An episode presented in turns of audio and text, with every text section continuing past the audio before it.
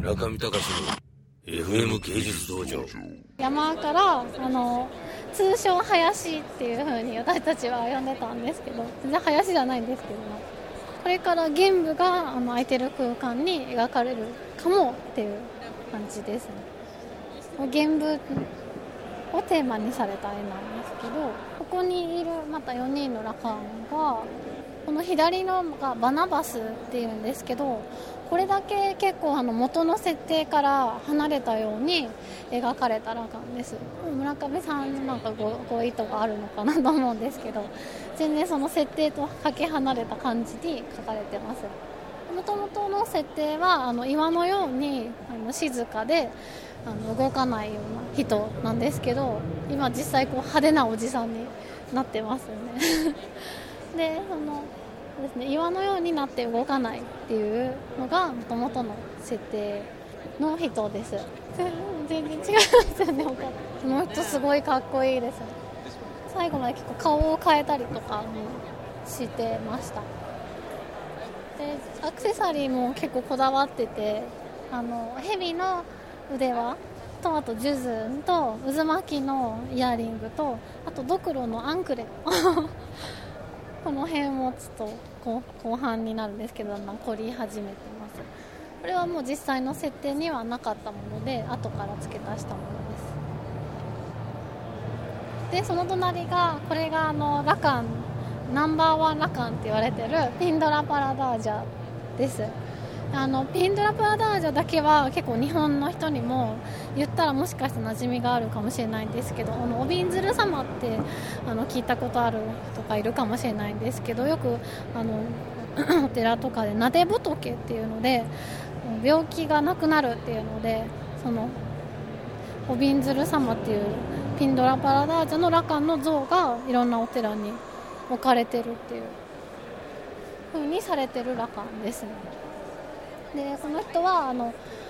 すごい神通力を羅漢っていうのはみんな持ってるんですね。でこのピンドラ・パラダージャさんは神通力がすごく強大で一度だけあのいたずらに使ってしまったがためにもう現世にとどまって16羅漢をまとめて人々を救うようにっていうふうにあの言われた羅漢です。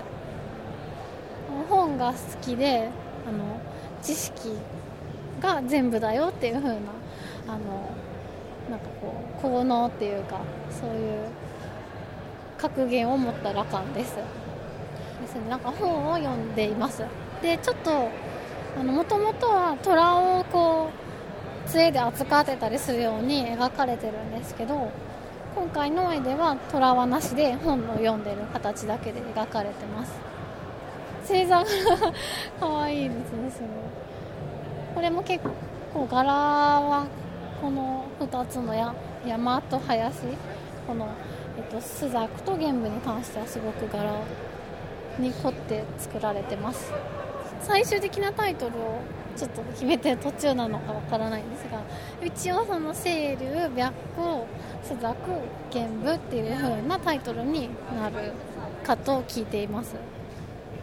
でえっとバナバスとピンドラパラダージャがその原部の絵の羅漢なんですけど、えーと、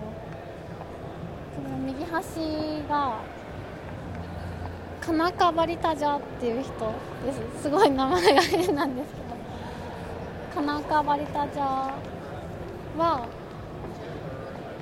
あのここ今まで見てきた絵の、えーと風の長瀬名っていうホスをホスっていうあの毛の棒を持った人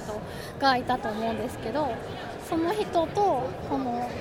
カナカバイタジャは最最後まで、まあ、どっちの設定をどっちにしようかっていうので結構あのこっちの方で設定で付けで迷ってたものなんですけど本来ならこのカナカバイタジャもあの同じアイテムのあの毛のふさふさのホスを持ってるはずなんですけど同じになっちゃうのでこういう杖を代わりに持たせたものです。でカナカバリタジャはちょっと怖いエピソードがあるんですけどなんか人を生き埋めにする能力を持つっていうちょっと気持ち悪い感じの設定があります。でその隣がファジャラプタラっていうんですけどパジャラプタラは自然と一体になるっていう格言を持ったラカンです。で人に教えをあの教えたりすることとかあとなんかその自然っていうものを一つキーワードに持ったラカンです。中見隆の FM 芸術道場。